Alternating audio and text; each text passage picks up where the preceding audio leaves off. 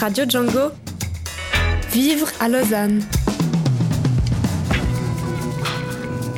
Et nous sommes le 2 avril, premier mardi du mois d'avril, voici la pause syndicale.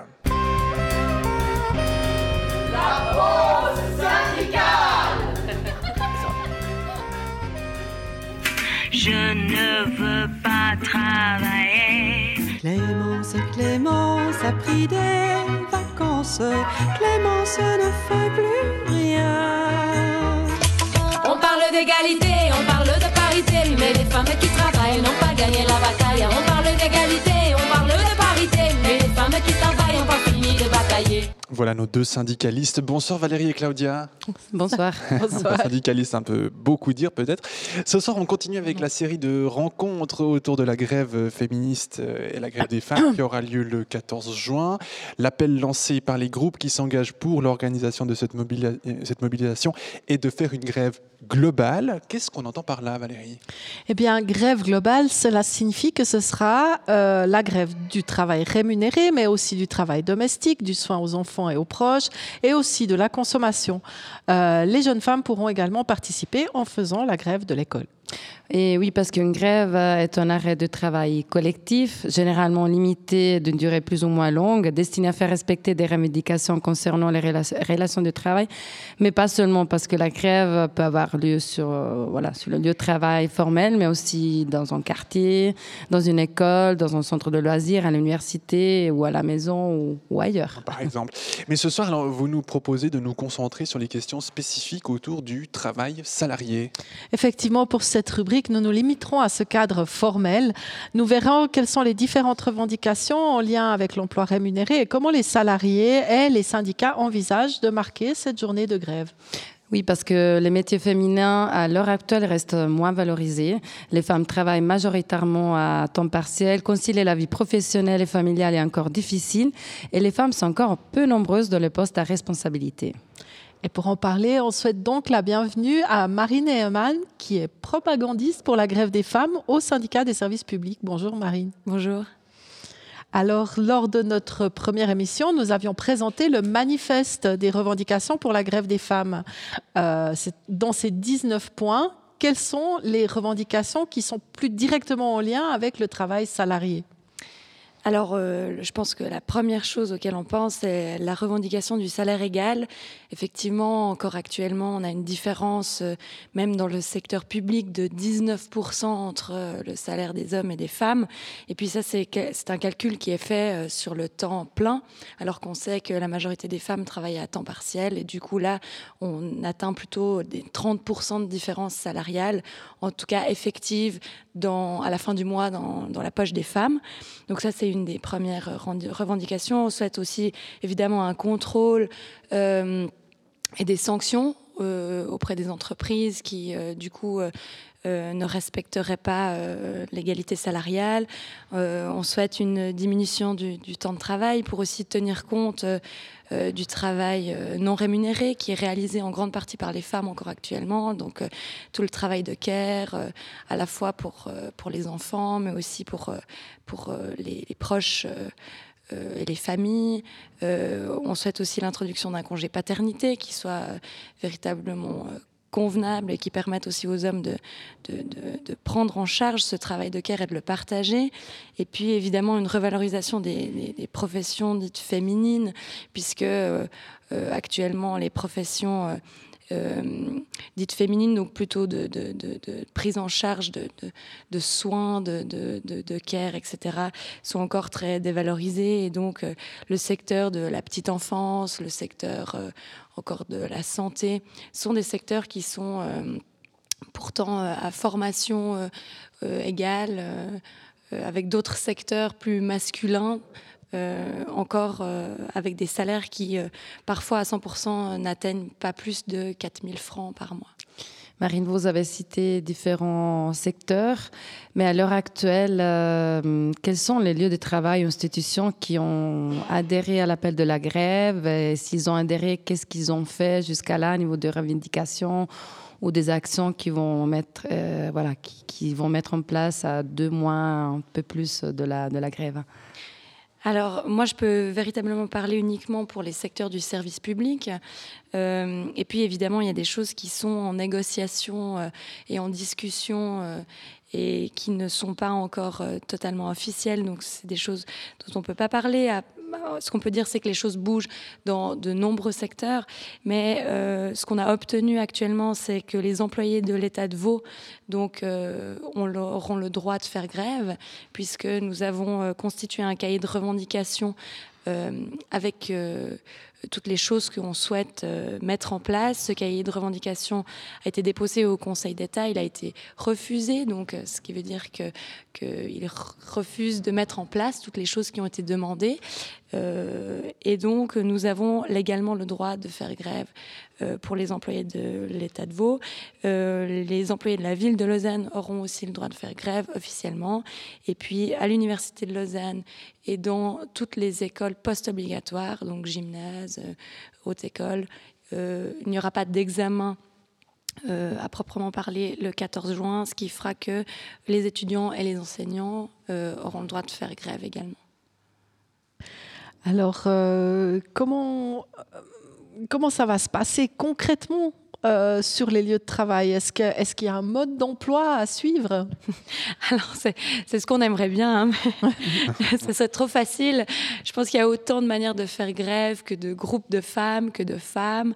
Euh, ce qu'on peut dire, c'est que je pense qu'en tout cas sur les lieux de travail, ce qui est un peu les premières choses à mettre en place, c'est déjà se rencontrer, de constituer un, groupe qui peut être mixte ou non mixte. C'est ce qu'on a vu euh, jusqu'à présent dans, dans différents secteurs Certains ont choisi d'être mixtes, d'autres pas. Je pense que la deuxième chose à mettre en place, c'est justement euh, parler des problèmes et puis des revendications euh, qui sont propres à chaque établissement, à chaque secteur. Euh, et puis après, ça serait plutôt imaginer ensemble les différentes actions qui sont à mettre en place avant le 14. Les enseignants, par exemple, dans, les gymnases, ont décidé que tous les vendredis, euh, jusqu'au 14 juin, ils allaient être habillés en rouge pour montrer euh, la colère. Euh, donc voilà, c'est ce qu'ils ont décidé de mettre en place. Et puis, qu'est-ce que, quelles sont les actions qui, qui, qui, qui sont à faire euh, le jour de la, de la grève, le jour du 14 Et puis après, évidemment, avertir les hiérarchies, les directions, pour que des, des plans puissent être mis en place pour euh, éventuellement remplacer les femmes qui feraient grève en, en, demandant aux hommes de les remplacer. après, je pense que ce qui est important aussi de dire, c'est qu'il y a différentes manières de faire grève. Mhm. La grève du travail, il y a la grève de la consommation, il y a, il y a la grève euh, euh, des prises de rendez-vous, par exemple, pour faire en sorte que typiquement, euh, on ne va pas chez le coiffeur, on n'ira pas chez la coiffeuse ce jour-là, pour faire en sorte que, que, d'autres femmes enfin, puissent faire grève. donc, il y a, y a ce qui est important, c'est d'être imaginatif. Et donc, il y a plein de manières de faire grève. voilà. Et puis on peut imaginer, voilà, il y a différentes formes. On peut imaginer, soit on se met en grève toute la journée, mais on peut imaginer aussi d'avoir deux moments de grève. Voilà, comment on peut marquer euh, cette journée? Euh, Déjà, vous l'avez dit, différentes formes de grève, de travail formel, de la consommation. Je ne vais pas chez la coiffeuse, mais si je suis sur mon lieu de travail, quelles sont les possibilités ou les formes qui peuvent prendre cette grève euh, ce jour, le 14, 14 juin? Alors, je pense que ça dépend encore du secteur dans lequel mmh. on travaille. Typiquement, dans les secteurs euh, de la santé ou dans certains secteurs sociaux, euh, il y a la nécessité d'avoir un service minimum. Donc, évidemment, dans ce genre de, de secteur, les choses sont plus difficiles. Là, euh, je pense que le port de badge, de tout le matériel qui est, euh, qui, est délivré depuis un moment par le collectif vaudois ou bien par les syndicats. Ce sont des choses qui permettront de montrer en tout cas sa solidarité et puis euh, euh, avec le mouvement. Après, évidemment, il y a la possibilité de faire des pauses prolongées. Il y a la possibilité à midi d'organiser un pique-nique et puis de discuter des questions d'égalité avec les collègues, avec les usagers. C'est des choses qui ont été aussi évoquées. Il y a la possibilité d'organiser des conférences. Après, euh, voilà, c'était c'est encore la même chose. C'est difficile euh, euh, d'avoir. Il n'y a pas une formule magique. tout dépendra un peu du secteur et puis et puis de, de, l'institution dans lequel dans lequel ça se fait. Puis vous faites appel aussi, que, je pense, 3h42. C'est le moment où. Euh... 3h24. 24, voilà. Je me, Tout à convertie. Alors, Pourquoi 3h24 C'est le moment où alors, on fait, s'arrêter. On a, il va y avoir deux rendez-vous nationaux. Un premier à 11h. L'idée, c'est qu'à 11h, donc sur les lieux de travail, les femmes, justement, se, se réunissent. Euh, et puis, euh, du coup, imagine quelque chose pour euh, marquer le coup. Donc, euh, voilà, ce sera lecture de revendications, ou bien pique-nique, ou bien pause prolongée, etc. Et puis, normalement, 15h24, c'est le moment où les femmes doivent au minimum, quitter leur lieu de travail parce que à partir de 15h24, nous travaillons en fait gratuitement en prenant en compte qu'il y a une 20% d'inégalité salariale entre les hommes et les femmes à partir de 15h24 chaque jour. Nous, nous arrêtons d'être payés en fait. Marine Heyman, euh, qu'est-ce qui fait qu'une grève soit licite ou non? Alors, euh, c'est une euh, grande question. question un peu légale. Oui, c'est très compliqué de, Là, pour le coup, elle est licite puisque l'Union syndicale suisse euh, soutient la grève, que les fonds de grève ont été, euh, ont été ouverts et seront octroyés aux syndiqués. après, c'est toujours une guerre de, de, de, juristes. Certains juristes diront qu'elle n'est pas licite et que c'est une grève politique. Toujours est-il que les cahiers de revendications qui sont euh, développés dans les différents secteurs prouvent qu'effectivement, il y a une inégalité, qu'il y a une inégalité de traitement sur les lieux de travail aussi, et que ce n'est pas uniquement euh, une, grève euh, politique, que c'est une grève qui est donc licite et qui a le droit de se faire, puisque la loi n'est pas appliquée. Mmh euh, oui, et donc en fait, euh, ce que j'entends, c'est euh, si, si la grève se base sur des revendications concrètes, ce qui est le cas la plupart du temps, hein, dans les secteurs, on parle de revendications très concrètes, on n'est pas dans des généralités, mais la, la, question de la revendication de l'égalité se décline dans des revendications très concrètes en lien avec les conditions de travail. Donc à partir de là, effectivement, on est, euh, n'est pas dans une, on n'est plus dans une grève politique. Euh, mais quand même, se pose la question, c'est euh, quelles pourraient être ou quelles seront les conséquences si des travailleuses font la grève sans autorisation, entre guillemets, la grève se fait pas avec autorisation des patrons, mais disons sans que toutes les conditions soient réunies pour que ce soit considéré comme une grève légale. Enfin voilà. Alors, ben, je pense que ce qui va nous protéger le, mieux, c'est plus on va être de, personnes à faire la grève, plus on sera, plus, euh, plus on est protégé. Donc ça, c'est vraiment une des choses à garder en tête. Et puis, évidemment, euh, d'être entouré euh, par les syndicats qui, eux, ont tous les outils nécessaires pour protéger justement les employés. Euh, des éventuelles euh, conséquences euh, de cette grève. Mais ce qu'il faut dire aussi, c'est que c'est un mouvement national. C'est très différent quand quand, quand on fait grève pour des caisses de pension, quand c'est des choses plus cantonales ou bien que c'est un établissement qui fait la grève, les choses sont différentes. Là, on a quand même un mouvement de masse national qui est très bien relayé par les médias et, euh, donc on est dans quelque chose, on a un, rapport de force qui est quand même très considérable cette fois-ci. En quelques instants, euh, est-ce que les hommes vont faire grève aussi? Est-ce que vous avez des informations à ce propos? Alors ça, c'est tout dépend encore du secteur d'activité. Lorsqu'il y a un, service minimum qui doit être mis en place, l'idée c'est effectivement que les hommes remplacent leurs collègues féminines pour leur permettre de faire la grève. Après, euh, il y a des secteurs typiquement comme l'enseignement où pour qu'on puisse fermer un établissement, il faut qu'un minimum d'enseignants soit présents sur place. Donc là, l'idée c'est que ben, les hommes participent aussi évidemment euh, euh, pour, et fassent grève pour que le l'entier de l'établissement euh, soit fermé. Mais euh, je pense que ce qui est important, c'est qu'évidemment, de rappeler que euh, les hommes sont invités à participer à nos actions, soit assurer le service minimum, soutenir leurs collègues féminines dans les différentes actions.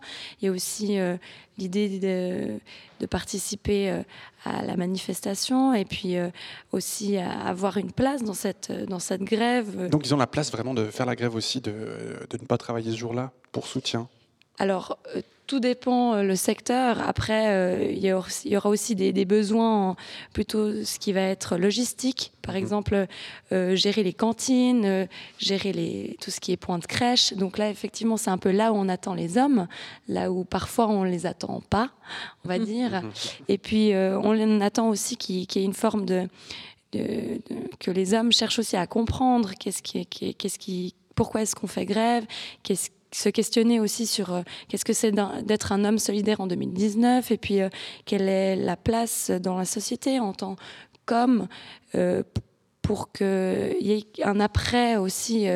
14 juin, l'idée c'est que c'est qu'il y a un changement de société et puis ce qu'on voulait aussi rappeler c'est que on est bien sûr l'idée, c'est que les hommes participent aussi au mouvement. On souhaitait juste que, que, les hommes ne soient pas présents dans les organes décisionnels. Mhm. Après, effectivement, euh, ils sont appelés euh, à venir avec nous, à, être en masse. Eh bien voilà, le message est transmis pour, euh, pour vous les hommes aussi, de vous joindre à cette grève du 14 juin. Merci beaucoup pour vos éclairages, Marine Eman. Merci. Une très bonne soirée. Je rappelle que vous êtes propagandiste pour la grève des femmes au syndicat des services publics. À très bientôt. Merci. À 18h19, on vous propose de découvrir un résumé qui nous est proposé par les différentes branches syndicales régionales, une actualité de ces derniers jours dans la région. Hôtellerie et restauration, UNIA mène l'enquête. Alors, les premiers jalons en vue du renouvellement de la CCT nationale de l'hôtellerie-restauration euh, ont été posés le 11 mars dernier à Berne. Réunis à l'occasion de leur conférence de branche, une quarantaine de délégués UNIA ont adopté un catalogue de 26 revendications. Euh, parmi celles-ci, une augmentation du salaire minimum de 3 470 francs à 3 700, des progrès en matière de saisie de temps de travail ou encore la soumission à la convention collective des apprentis et des sociétés de livraison de repas prêts à la consommation. Parascolaire, accord trouvé. Les négociations entamées en décembre 2018 entre l'établissement intercommunal pour l'accueil parascolaire et le collectif parascolaire représentant des salariés et usagers ont abouti. Un cadre acceptable qui permet d'améliorer les propositions décriées l'automne dernier par le collectif. Euh, pour mémoire, le 13 novembre 2016, le personnel vaudois du parascolaire, avec le soutien d'Avenir Social et du syndicat des services publics avaient organisé une grève suivie d'une manifestation historique réunissant plus de 8000 personnes à Lausanne. L'objet de leur colère, un nouveau cadre de référence prévoyant davantage d'enfants par éducateur et moins de personnel formé. Le 3 décembre, une nouvelle mobilisation avait eu lieu partout dans le canton. Quelques jours plus tard, les négociations étaient enfin ouvertes. Désormais, les élèves de 3e primaire et 4e primaire seront au nombre de 12 pour un professionnel au lieu de 15 comme le souhaitaient les, dans sa première mouture. Autre point positif, euh, l'augmentation du personnel formé qui devra représenter au minimum 50% de l'encadrement, ce qui n'est toujours pas le cas aujourd'hui. Par contre, euh, il y aura des baisses du taux d'encadrement pour les 5P et 6P et euh, également pour les 7P et 8P. Euh, mais cette augmentation du taux d'encadrement, cette diminution du taux d'encadrement sera moins élevée que ce que les IAP proposaient, c'est-à-dire 20 par éducateur. Ce nouveau cadre sera évalué d'ici deux ans. Il entrera en vigueur le 1er août prochain.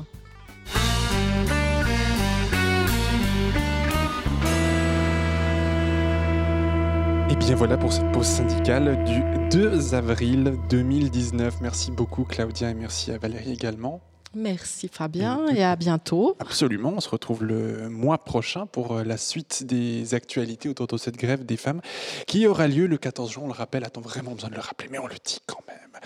Euh, et on termine avec une chanson de circonstance euh, que tu proposes, Claudia? Alors oui, je suis allée chercher un peu parmi les chanteuses engagées. Je- J'en ai trouvé une euh, au Guatemala, c'est Rebecca Lane. C'est chanteuse et poétesse. Elle est considérée euh, par plusieurs comme une figure de proue du mouvement féministe guatémaltèque. Et dans des chansons, elle aborde des questions liées à la cause des femmes, à la pauvreté, pauvreté et l'hétérosexualité imposée. Elle est aussi fondatrice du mouvement Somos Guerreras qui vise à combattre le sexisme au sein de la culture hip-hop. Eh bien voilà, on écoute, on écoute Luna de Rebecca Lane sur Radio Django.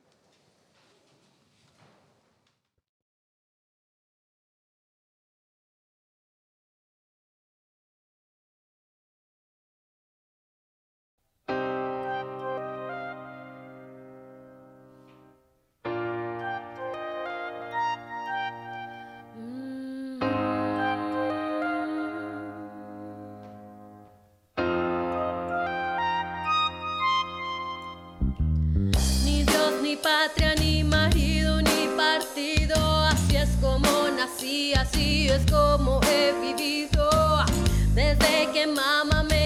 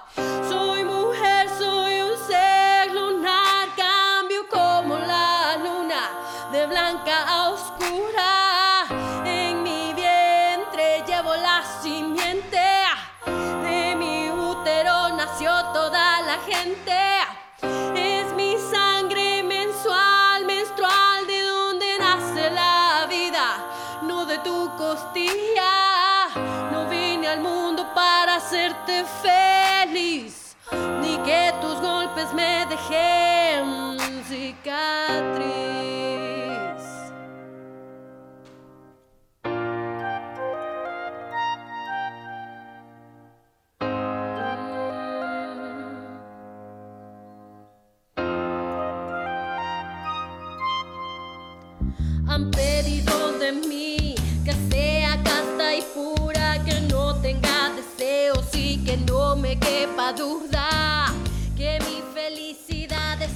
Mourir Lunar, c'est signé Rebecca Lane pour clore cette première euh, rubrique de ce grand direct du 2 avril.